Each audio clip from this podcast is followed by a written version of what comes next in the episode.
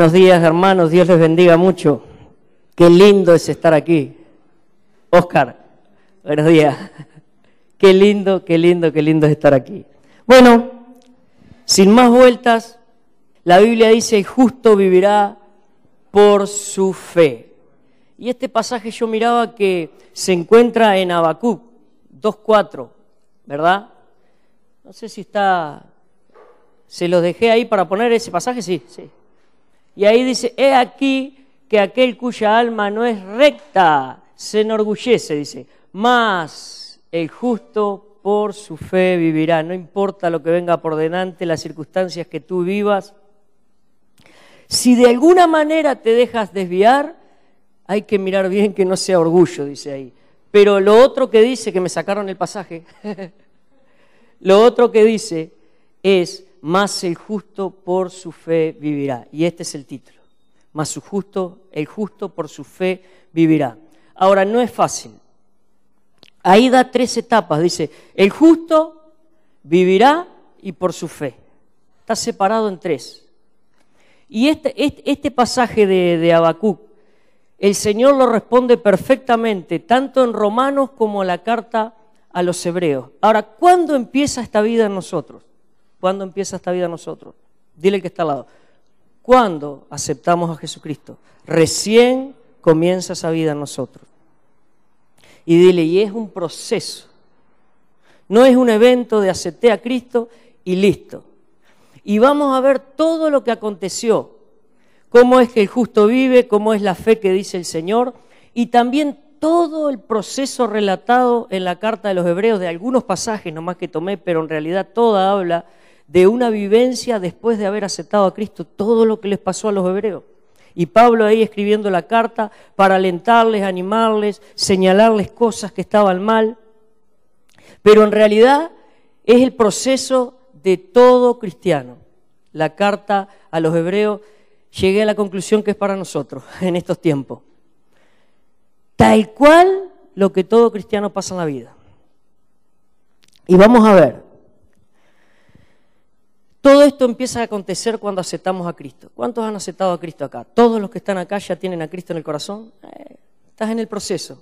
Estás en el proceso de que el justo vivirá por su fe. Y hay que trabajar eso último que dice ahí, por su fe. Porque vivir vas a vivir. vivir vas a vivir. Te tocó vivir lo que tienes que vivir, lo vas a vivir. Justo si creíste, hemos sido justificados en Cristo. Pero ahora al final ahí que dice por la fe, ah, es diferente. Es diferente. Es diferente. La fe es la que te va a probar en circunstancias difíciles. La fe que te va a decir dónde tú estás parado, dónde está tu corazón, hacia dónde vas tú, en qué Dios has creído. Y no me quiero detener mucho más. Dice el justo. Ahí en Romanos Pablo usa dos palabras, justicia y justificación. Y esta palabra está 35 veces allí. Es una palabra muy importante y Pablo la usa repetidas veces y la usa en dos, en dos, en dos diferentes palabras, justicia y justificación. Y se utiliza justamente para describir a la persona, dice, eh, que recibe, ¿qué es, ¿qué es lo que recibe la persona cuando cree en Jesucristo para vida eterna? Esas dos palabras están referidas a eso ahí en el Nuevo Testamento. Y y apuntan hacia eso. ¿Qué es lo que recibe la persona cuando acepta a Jesucristo? Entonces, ¿cómo vive el justo? También lo relata ahí. El justo vive por medio de la fe, dice aquí este pasaje de Abacú. Y vamos a ver en hebreo que lo vuelve a nombrar este pasaje Pablo allí. Y dice así, eh, nosotros, según Romanos 3, 21 y 22, dice, somos declarados justos por el Señor. Somos declarados justos por una acción, por una creencia, por una actitud, una acción que tenemos por medio de la fe, de creer en la obra de Jesús. Y hoy es especial porque hoy vamos a celebrar Santa Cena. Hoy vamos a hacer memoria de lo que el Señor ha hecho por nosotros. Pero fíjense bien, por ejemplo, Romanos 4:25, esto les quiero dar un paneo nomás para que vean cómo somos justificados y qué es lo que significa después de haber aceptado a Jesucristo, para después entrar en lo que es la fe, la carta a Hebreos. Pero en realidad todo este proceso necesita la sustancia que es la fe, cual no es de nosotros, dice, es depositada, cual nosotros tenemos el deber de hacerla crecer, eso sí, de que eso crezca, crezca, crezca. ¿Cómo hacemos crecer la fe? Alimentándonos de la palabra, alimentándonos de la palabra, buscando una relación con el Señor.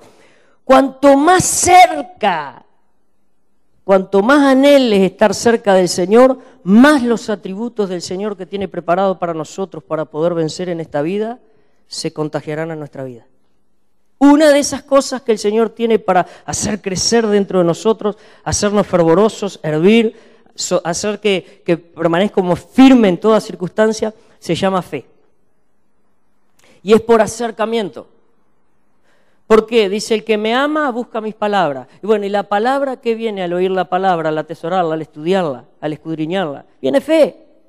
Así que es por acercamiento la fe, es por relación. Me relaciono, anhelo relacionarme cada vez más con Dios y la fe viene a nuestra vida. ¿Qué es lo que nosotros necesitamos para vencer? Relación con el Señor, relación cercana. Nadie podrá soportar a no ser que busquen una relación cerca con el Señor. Nadie, absolutamente nadie. Nadie queda libre de esto. Vamos a ver ahora. En Romanos 4:25 dice que Jesús fue resucitado para nuestra justificación. Ahí nos está justificando el Señor. Eh, pero en Romanos 5:18 dice, así como por la transgresión de uno dice, vino la condenación a todos los hombres, de la misma manera por la justicia de uno, vino a todos la justificación de vida. Ahí comienza la vida en nosotros. Justificación de vida, para comenzar una vida. Ahora, ¿qué quiere decir con esto? ¿Cómo, cómo se traduce esto? Bueno, ¿cómo se entiende esto? Justicia y justificación tenemos que entender esto que Pablo nos está diciendo dos cosas diferentes. Por eso usa dos palabras diferentes, justicia y justificación. Ahora, por la muerte de Cristo, cuando creemos en Jesús para la vida eterna, somos declarados justos, dice. Experimentamos justificación en nuestra vida. ¿Cuántos entienden lo que les dije? Amén, amén. Ahora, pero por el hecho de que Cristo, de que resucitó de la muerte, su muerte y resurrección nos brindan la oportunidad de vivir juntamente, justamente, perdón, nos brindan la oportunidad de vivir justamente o experimentar una justificación diaria, vivir justificados diariamente, que se produce por la vida de Dios que poseemos dentro de nosotros a través del Espíritu Santo.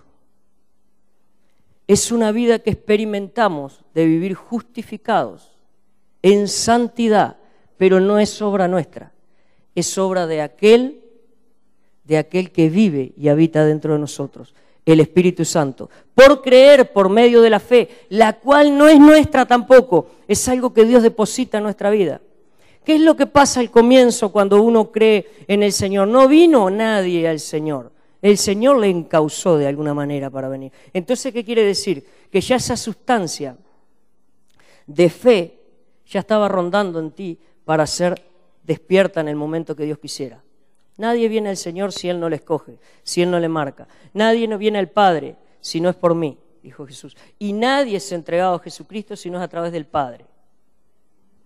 ¿Es así o no? La fe está ahí, eso nos justifica, eso nos hace justos y nos da la oportunidad de vivir en justicia, justos, justificados, en santidad, pero no es obra nuestra ni podemos hacerlo nosotros, es a través del Espíritu Santo. ¿Se entiende? Ahora, dice por su fe, y Hebreos es la carta de fe habla todo lo que es fe, se refiere a fe y a esa relación de la iglesia con el Señor, a esas pruebas, a esas luchas, a esas circunstancias. Y dice, el justo por la fe, dice, vivirá, o el justo vivirá por la fe. Ahora, todos, todos absolutamente nos toca vivir ese proceso, a todos nos toca vivir un proceso doloroso, cada cual en su círculo que se mueve, a todos, dile que está al lado, a todos le va a tocar vivir un proceso doloroso. Nadie escapa de esto, nadie. Escuchen bien, esta carta a los, obreros, a, los hebreos habla justamente de la fe y los padecimientos de esta vida. Está relatado tal cual todo lo que padecieron allí los hebreos, esta iglesia cristiana allí. Y Pablo ahí vino a escribir esta carta y parece, parece, digo yo porque es una realidad, que dio la tecla para estos tiempos, para todos nosotros. Esa carta encaja justito en estos tiempos que estamos viviendo. Fíjense en algo, vamos a ver lo que dice Hebreos 10, 32 al 34. Recuerden que esta vida comienza cuando aceptamos a Jesucristo. Recién ahí comienza. Dice, pero traed a la memoria los días pasados, dice, en los cuales después de haber sido iluminados, ¿qué fueron? Iluminados, dice, ¿no? Dice, sostuviste gran combate de padecimientos. Por una parte, no, a ver, de iluminado, ahí está. Sostuviste gran combate de padecimientos. Por una parte, ciertamente con vituperios y tribulaciones fuiste hechos espectáculo. Y por otra llegaste a ser compañeros de los que estaban en una situación semejante. Porque de los presos también os compadecisteis, y del despojo de vuestros bienes sufristeis con gozo, sabiendo que tenéis en vosotros una mejor y perdurable herencia en los cielos. El final es maravilloso ahí porque la meta era, la meta de todo cristiano es, no importa lo que tú estés pasando, voy a adelantar lo que dice el final para después empezar del principio hacia atrás. La meta que todo cristiano tiene es que todo esto terminará un día y que la eternidad nos espera, que es mucho más importante eso. Esto es un aliento a caminar, a pelear, a vencer, a luchar, a orar, a interceder, a clamar, a pelear por cosas que realmente Dios ha preparado para que la iglesia viva en este tiempo. Ahora miren bien, al aceptar a Jesús y recibir iluminación, discernimiento, luz de quién era Jesús, los hebreos, el mundo se les vino como un torrente arriba, como una corriente de agua eh, impetuosa. ¿Cuánto le ha pasado cuando han aceptado a Jesús que todo cambió radicalmente? Los problemas desbordaron. Es normal, es normal. Hay un cambio de vida radical. Si tú fuiste iluminado, tu entendimiento, Dios te dio la medida de fe para aceptar a Jesucristo en tu corazón, es inevitable, inevitable que vengan los cambios radicales a tu vida. Que vengan, estas personas se le quitaron sus bienes, dice, ni que hablar que enfermedades, persecuciones, prisiones. Yo conozco personas que le ha pasado eso por aceptar a Jesucristo. Cambios tremendos han ocurrido, se han sacudido tremendamente, pero lo vamos a hablar un poco más abajo. En esto de ellos se burlaban, los echaron a las cárceles, los, despojaron de sus bienes. Y era porque habían aceptado a Jesucristo y predicaban a Jesucristo. ¿Cuántos están dispuestos a pasar eso? Lo vas a pasar igual. vas a pasar diferentes persecuciones, diferentes luchas, diferentes problemas, pero lo vas a pasar igual. No te preocupes. Si tu fe es genuina, si tu amor por el Señor es genuino, si verdaderamente aceptaste a Cristo, verdaderamente Dios te iluminó para creer en lo sobrenatural, porque es sobrenatural esto. Por eso es que no podemos creer nosotros, no podemos entender, no podemos tener nosotros la fe, gestar nosotros la fe, si no nos viene de lo sobrenatural. Dios es espíritu, es invisible. En el tiempo los apóstoles vivieron y caminaron con Jesucristo, pero estos a hebreos dice que no, que a ellos le predicaron otros que fueron los que vivieron con Jesús, pero los hebreos no vieron a Jesús ni caminaron con Jesús. Hay una realidad muy diferente. Nosotros tenemos que hacer uso de la fe. Ahora miren bien, como muchos hoy se, se preguntan, después de estar en el Evangelio por tanto tiempo y las circunstancias difíciles que vivimos, pero ¿por qué, Señor? ¿Por qué nos pasa a nosotros? No hemos aceptado al Dios Todopoderoso, aquel que nos puede guardar, aquel que nos puede librar, aquel que nos puede bendecir. Y la Biblia dice, el justo vivirá por su fe. El justo vivirá por su fe. Lo que tú estés atravesando, Dios te va a decir una y otra vez, el justo vivirá por su fe. Y entonces tenemos la tendencia, muchas veces, yo lo he escuchado también, y más, más abajo, más después, les voy a mostrar un testimonio eh, muy cerquita, de, hace, del 31, que me pasó y me acordaba de esto. Y muchos tenemos la tendencia de decir, pero ¿dónde está Dios? Se alejó, ya no me ama, pero ¿habrá pagado la pena invertir todos estos años en, el Evangelio? ¿Habrá pagado la pena haber creído en Jesucristo? ¿Será real todo esto? Las circunstancias que vivimos en nuestra vida nos pueden llevar a pensar todo esto, nos pueden llevar a la opresión, nos pueden llevar a la desesperación, nos pueden llevar a la confusión, nos pueden llegar a repotricar contra Dios sin darnos cuenta. ¿Cuántos saben que es así? Las circunstancias difíciles nos empujan a salirnos del camino, del camino angosto, a salirnos de la brecha. Nos empuja hacia ahí.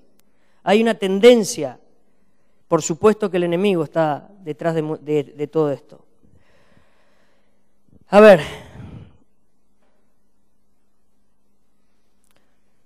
¿por qué? Tú ponte a pensar esto el diablo, el enemigo, ¿por qué nos iba a molestar cuando nosotros aún no conocíamos a Cristo?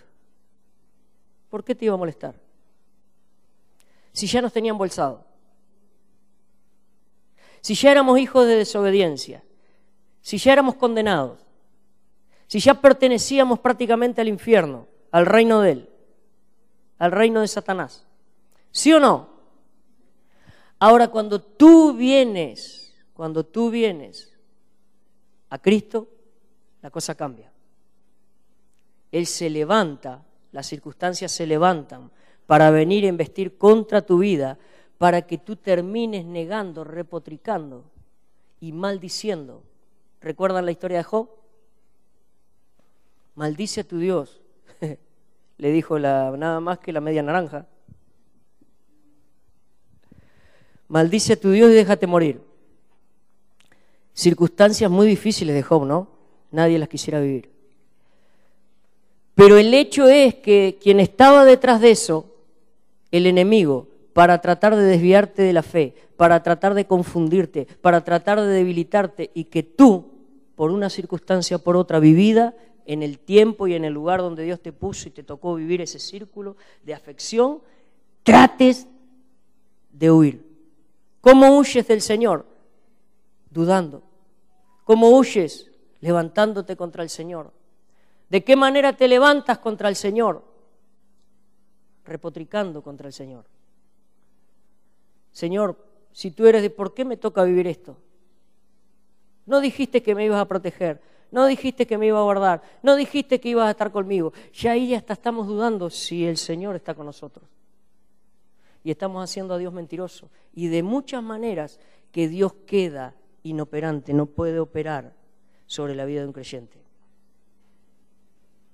Dile que está al lado, tienes que aprender a ver a Dios en toda circunstancia. Si Él dijo que está, está. Te tocó vivir eso. Como siempre digo, procura no ser tú el que encauce las pruebas. Procura no ser tú, porque te vas a meter en un baile que no vas a saber cómo salir. Yo de esas tuve varias veces bailando. Quedé sin zapatos de tanto bailar. Se me gastaron los zapatos. Y tuve que pedir socorro y auxilio. A hermanos y al Señor también, ni que hablar. Pero un consejo de parte del Señor para poder salir. ¿Mm? Una vuelta eh, afligido, eh, dudando y no sé cuántas cosas más. El consejo lo pedí, no, no te preocupes, de esta te sacará el Señor y lo único que me dijeron, bienvenido al club.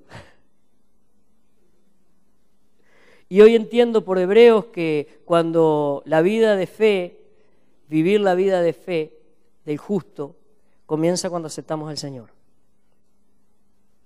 Y venga lo que venga, tenemos que aprender por la fe, hacer convicción de eso, pelear por eso, para poder ver al Señor en todas circunstancias. Y no repotricar, no negarle. ¿Se entiende? El dolor no viene de la mente de Dios nunca, sino de la mente, los pensamientos del diablo. El Señor dice que tiene pensamientos de bien acerca de nosotros. Estoy hablando de la iglesia, ojo. No estoy hablando de cómo Dios trata con un sinvergüenza. Eso es problema de Dios y del sinvergüenza que, que le hace la guerra a la iglesia. Eso es problema de entre ellos dos. Nosotros estamos hablando dentro de la iglesia, de cómo caminar una vida de fe que agrade al Señor, siendo justos, justificados. Y es en Cristo que hemos sido justificados y es por medio de la fe que tenemos que desarrollar esa vida delante del Señor. Ahora bien, vamos a ver un pasaje ahí en Hebreos 12, 12 y 13, capítulo 12, versículo 12 y 13.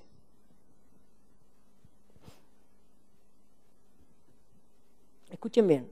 Por lo cual dice, levantar las manos caídas, levantar las manos caídas y las rodillas paralizadas. Los hebreos también se desanimaron en el camino. Ellos estaban desanimados a causa de las pruebas, las adversidades, la persecución del enemigo. Ellos también se desanimaron. ¿Cuántos están padeciendo persecuciones aquí? Luchas, enfermedades, problemas familiares, problemas laborales. Ah, no sabían que era una persecución entonces.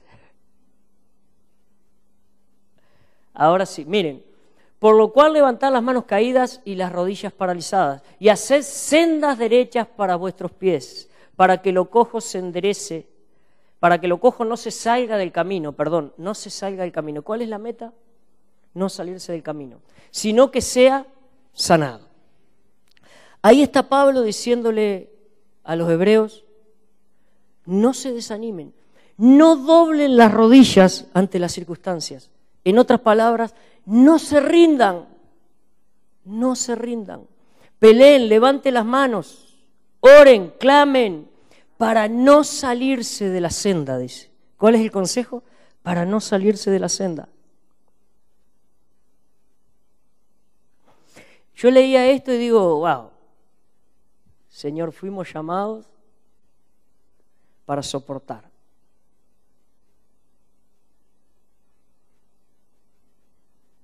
Fuimos llamados para permanecer. Fuimos llamados para vencer. Fuimos llamados para triunfar.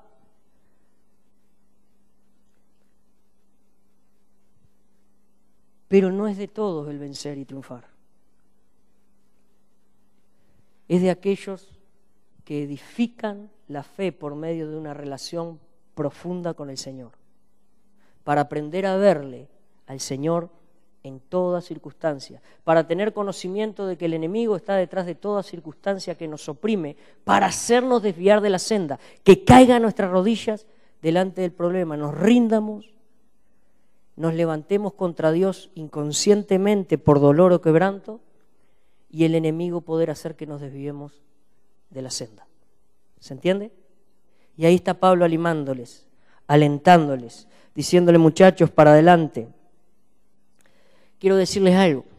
Lo que nos pasó el 31, una muchacha ahí que vino a la congregación hace un tiempo atrás, eh, le prendió el Evangelio, fue iluminada por el Señor, recibió al Señor, empezó a caminar con el Señor, se bautizó y ella tenía un compañero, compañero, compañero, vivía con el compañero. Y ella fue prendida en el Evangelio.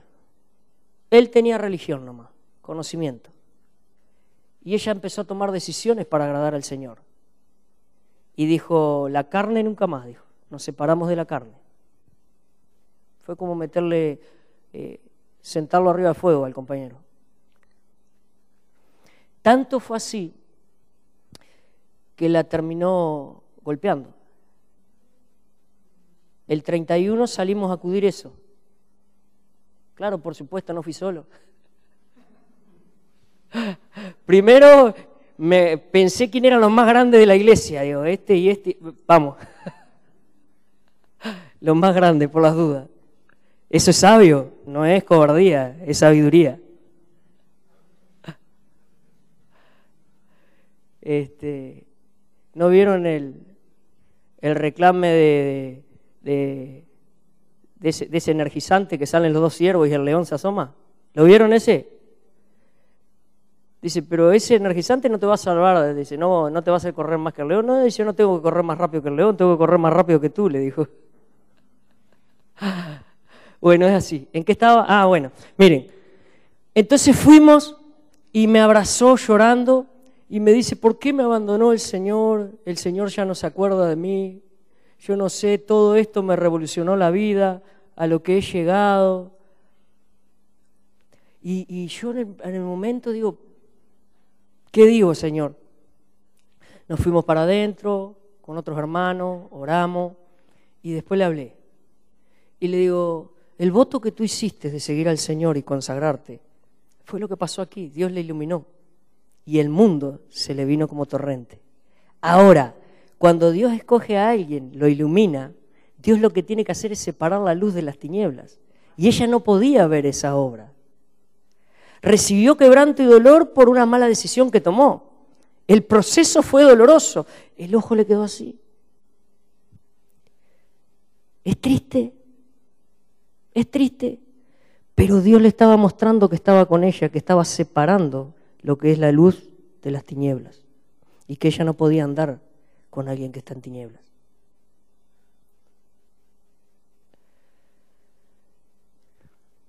Y lo entendió. Gracias a Dios lo entendió.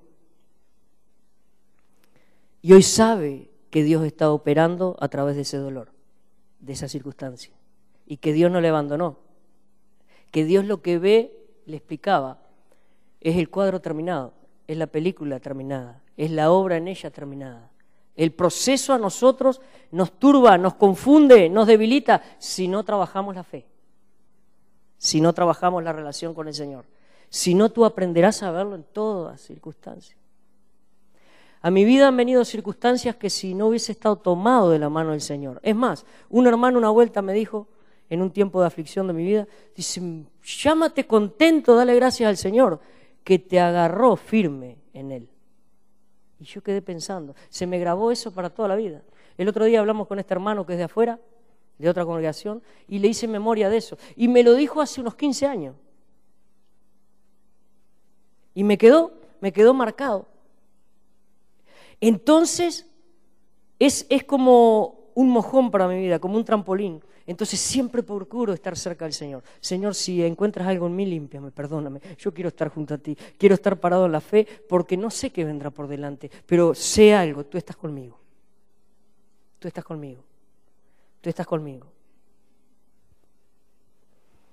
Y a lo que a Dios aman, dice, Dicen que todas las cosas ayudan para bien, pero lo que no entendemos es que el proceso es doloroso. el proceso es doloroso de limpieza. Y muchas veces es para orar en nosotros para que otros sean bendecidos. Y muchas veces es para orar dentro de nosotros. Acá. ¿Qué hay ahí? Escarba, escudriña, y si tú le dices al Señor, me quiero consagrar, quiero que me limpies, quiero que me perfecciones, te quiero servir, prepárate porque el Señor las circunstancias que el enemigo traiga contra tu vida, Él las usará para bien. Tuyo, de la iglesia, de la familia, todas circunstancias. Porque tenemos que aprender a verlo en todas circunstancias el Señor.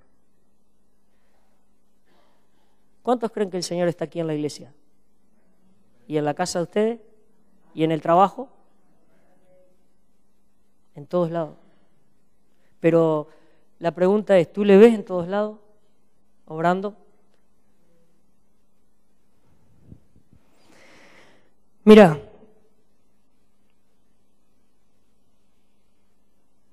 no dobles tus rodillas ante las circunstancias. El Señor dice que al que venciere, Él le dará a comer del árbol de la vida. Eso prediqué hace unos dos domingos atrás más o menos y me encantó porque eh, hubo cosas que descubrí ahí que no, no, no entendía. Y, el Señor Jesús diciendo que al que venciere, Él mismo le dará a comer del árbol de la vida. Ese árbol de la vida estaba, dice, en el huerto del Edén. Allí estaba el árbol de la vida. Pero fue quitado de ahí y fue llevado al cielo.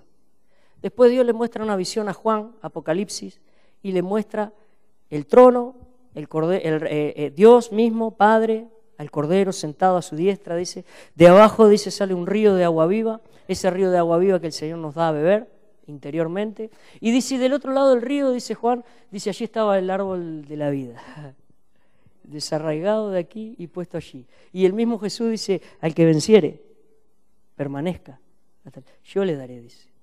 Yo mismo, dice, le daré a comer del árbol de la vida. ¿Recuerdan que fue expulsado Adán y Eva del, del Edén? Fueron expulsados y no le dejó entrar más el Señor allí.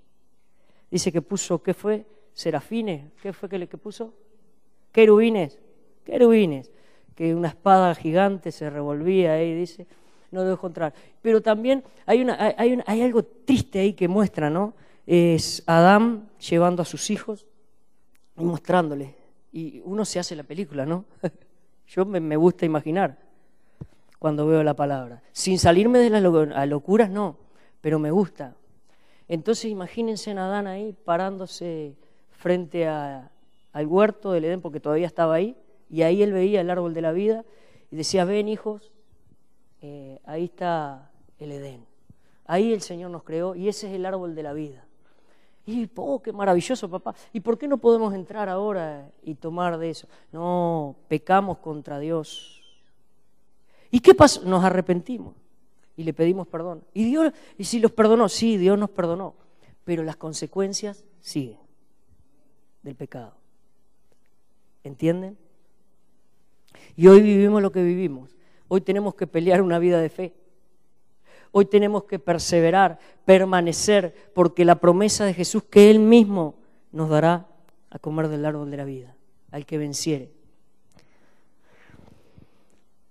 Hebreos 6, 10 al 12. Hmm, maravilloso. Miren, a veces pensamos que Dios nos abandonó, Dios nos dejó en estas circunstancias, sobre todo aquellos que hemos servido por determinado tiempo, al Señor, años tenemos en el servicio al Señor, porque Dios no es injusto para olvidar vuestra obra y el trabajo de amor que habéis mostrado hacia su nombre. ¿Tú crees que Dios se ha olvidado de lo que tú has hecho por otras personas?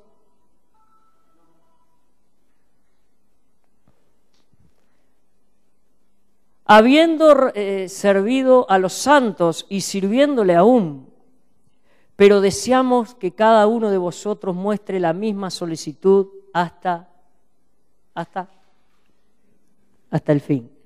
Otra vez habla de perseverancia. Escuchen bien. Para plena certeza de la esperanza, ¿dónde tenemos que enfocarnos nosotros para vivir una vida cristiana? Esperanza de vida eterna. Lo dice claro acá. Nuestro enfoque es la vida eterna, para no decaer no desmayarnos, no desviarnos. El enfoque es la eternidad, es lo que nos espera. Es el original del Edén, lo que vivió Adán y Eva al principio, el original.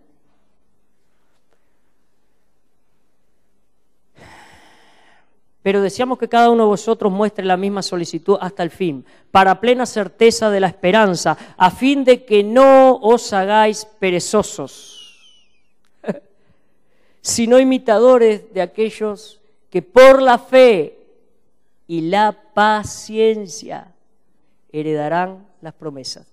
Dígale al que está al lado, fe es igual a paciencia. El resultado de la fe es paciencia, porque el contenido más importante de la fe, uno de los contenidos más importantes de la fe, aparte de la certeza y la seguridad de la esperanza de vida eterna de fe, se llama soportar.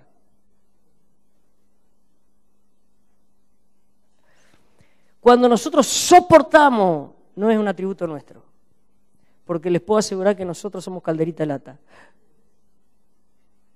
Soportamos porque hay algo que nos contiene ahí adentro y nosotros luchamos por salir. Pero ese contenido de la fe y la seguridad, del cambio de Dios en nuestra vida, de lo que nos espera, de lo que Dios dice que Él mismo soportó, nos hace soportar, nos hace permanecer. Ahora miren bien ahí. ¿Tú crees que Dios se ha olvidado de todo lo que tú has hecho por Él? Para sentirte solo en las circunstancias, para decir, ¿por qué a mí, Señor? ¿Qué me está pasando? ¿Me has abandonado? ¿Me has dejado? De ninguna manera. Ahora, dile el que está al lado, no es aceptar el Evangelio, sino permanecer hasta el fin.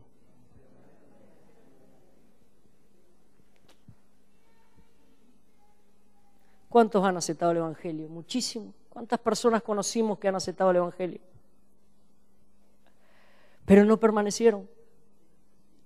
Así que la clave no está en aceptar el Evangelio. Ese es el comienzo de dolores para tu vida. Porque dijimos que el justo vivirá por la fe. Cuando aceptamos a Cristo se ilumina nuestro entendimiento, ¡pum! Algo se rompe y el enemigo te pone el láser y empieza a trabajar. Lo bueno de todo esto, que Dios es tan maravilloso, que el diablo siempre que persiguió a alguien bíblicamente, terminó haciendo la voluntad de Dios a favor de esas personas. ¿Sí o no? ¿Cuántos pasajes hablan de eso? ¿Sí o no? O sea que Dios le amaba y Dios estaba con él en esas circunstancias. Maravilloso es el Señor. Así que es permanecer la clave. Hebreos 10, 36 y 37. Dile el que está al lado, toda tormenta es pasajera en tu vida.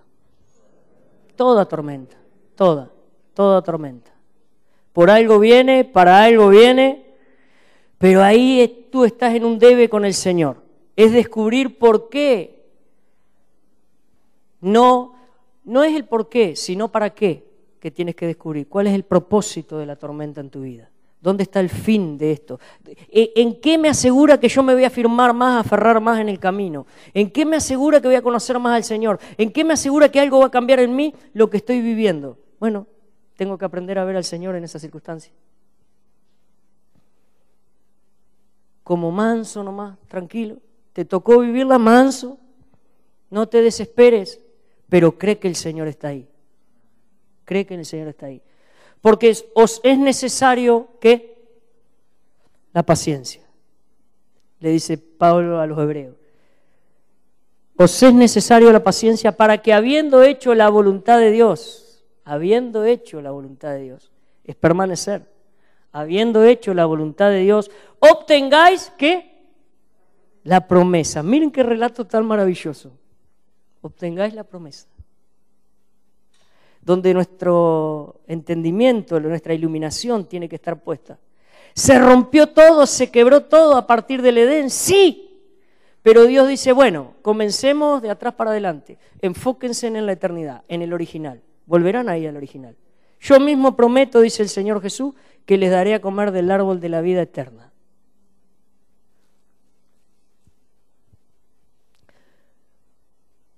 Porque aún un poquito, escuchen bien, aún un poquito, el poquito de Dios. Y el que ha de venir, vendrá y no tardará. Y Pedro creo que es que dice que algunos lo tienen por tardanza pero que el Señor vendrá. El Señor vendrá. Y el Señor viene por una iglesia no perfecta. No bien, yo ya hace tiempo lo comprendí eso. Dentro de una misma congregación tenemos de todo, ¿sí o no? Amén, dijo la hermana, con ganas y con visión. ¿A quién perdonamos, hermana? Pero es así, es así, es así. El Señor viene por una iglesia que permanezca hasta el fin, para Él darse el privilegio y el gusto de cumplir su promesa y darnos a comer del árbol de la vida eterna junto a Él. El Señor viene por una iglesia que Él la encuentre peleando en la fe, en contra de las obras del enemigo, que una de las cosas de las obras del enemigo es hacer que el cristiano peque, erre, se levante contra Dios. Peleando contra eso, para amar a Dios. Esa es tu batalla, esa es tu pelea. No es contra el que ves. La Biblia es clara, dice, no es contra carne y sangre, no es contra tu hermano que ves. No, no, no, no. Tienes que aprender a ver a Dios en esas circunstancias. Y algunos podrán decir, pero qué difícil es.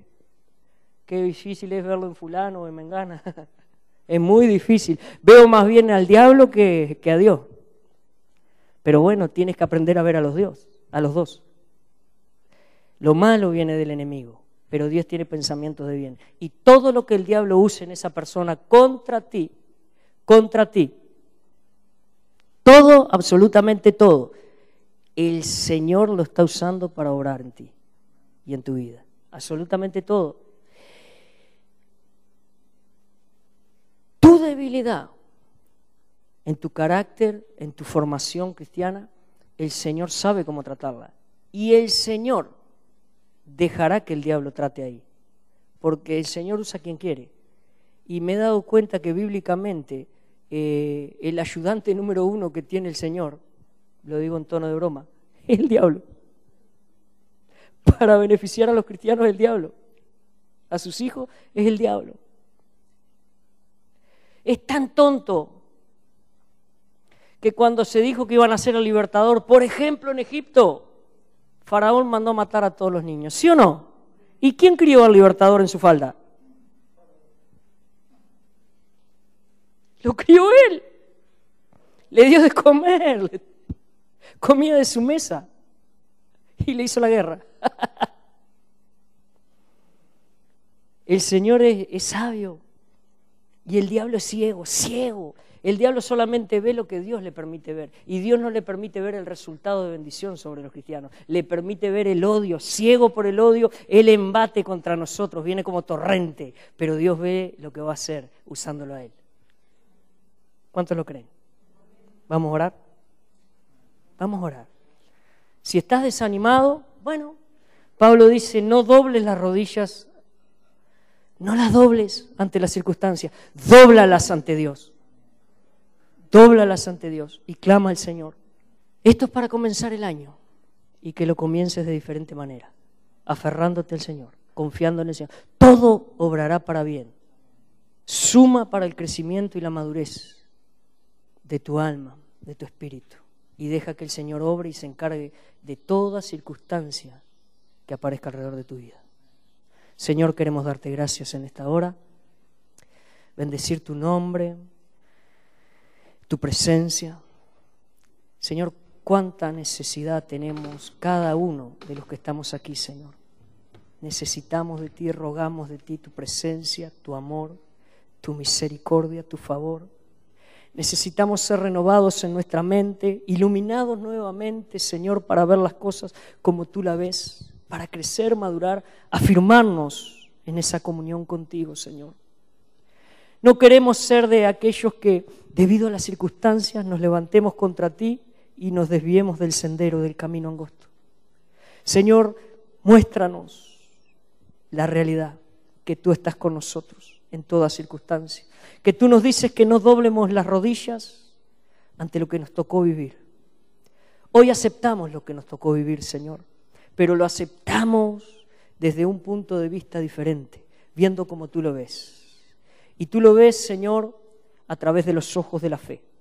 Y tú nos das esa fe para poderte ver a ti en esa circunstancia y saber que tú obrarás para nuestro bien.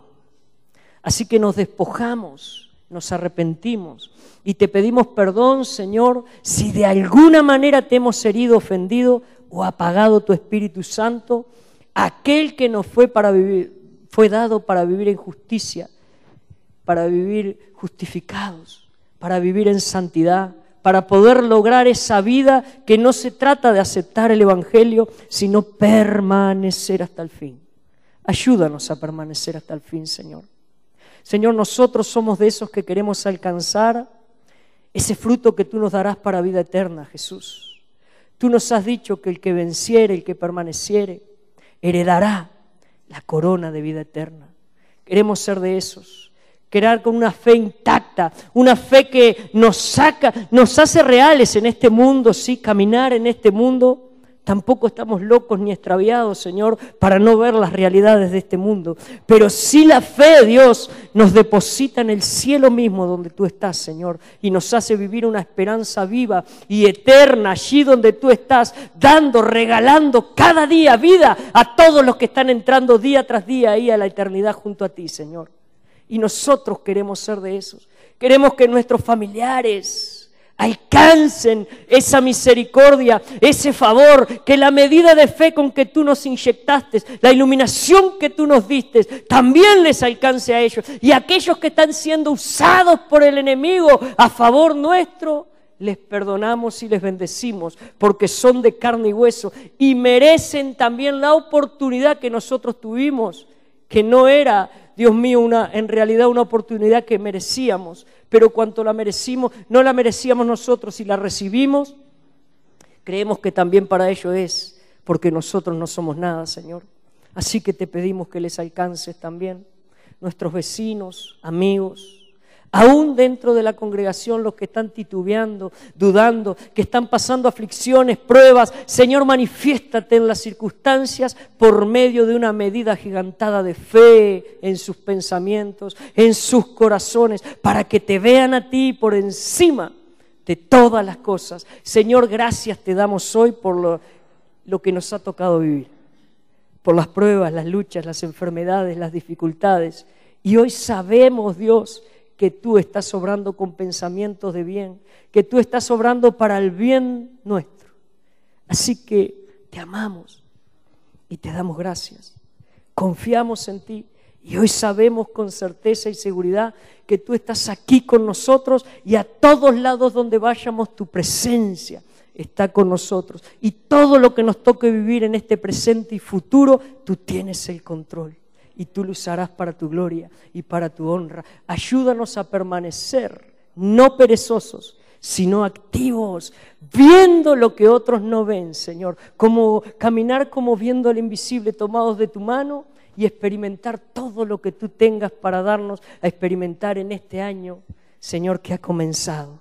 Para gloria y honra tuya, papá, Jesús, Espíritu Santo.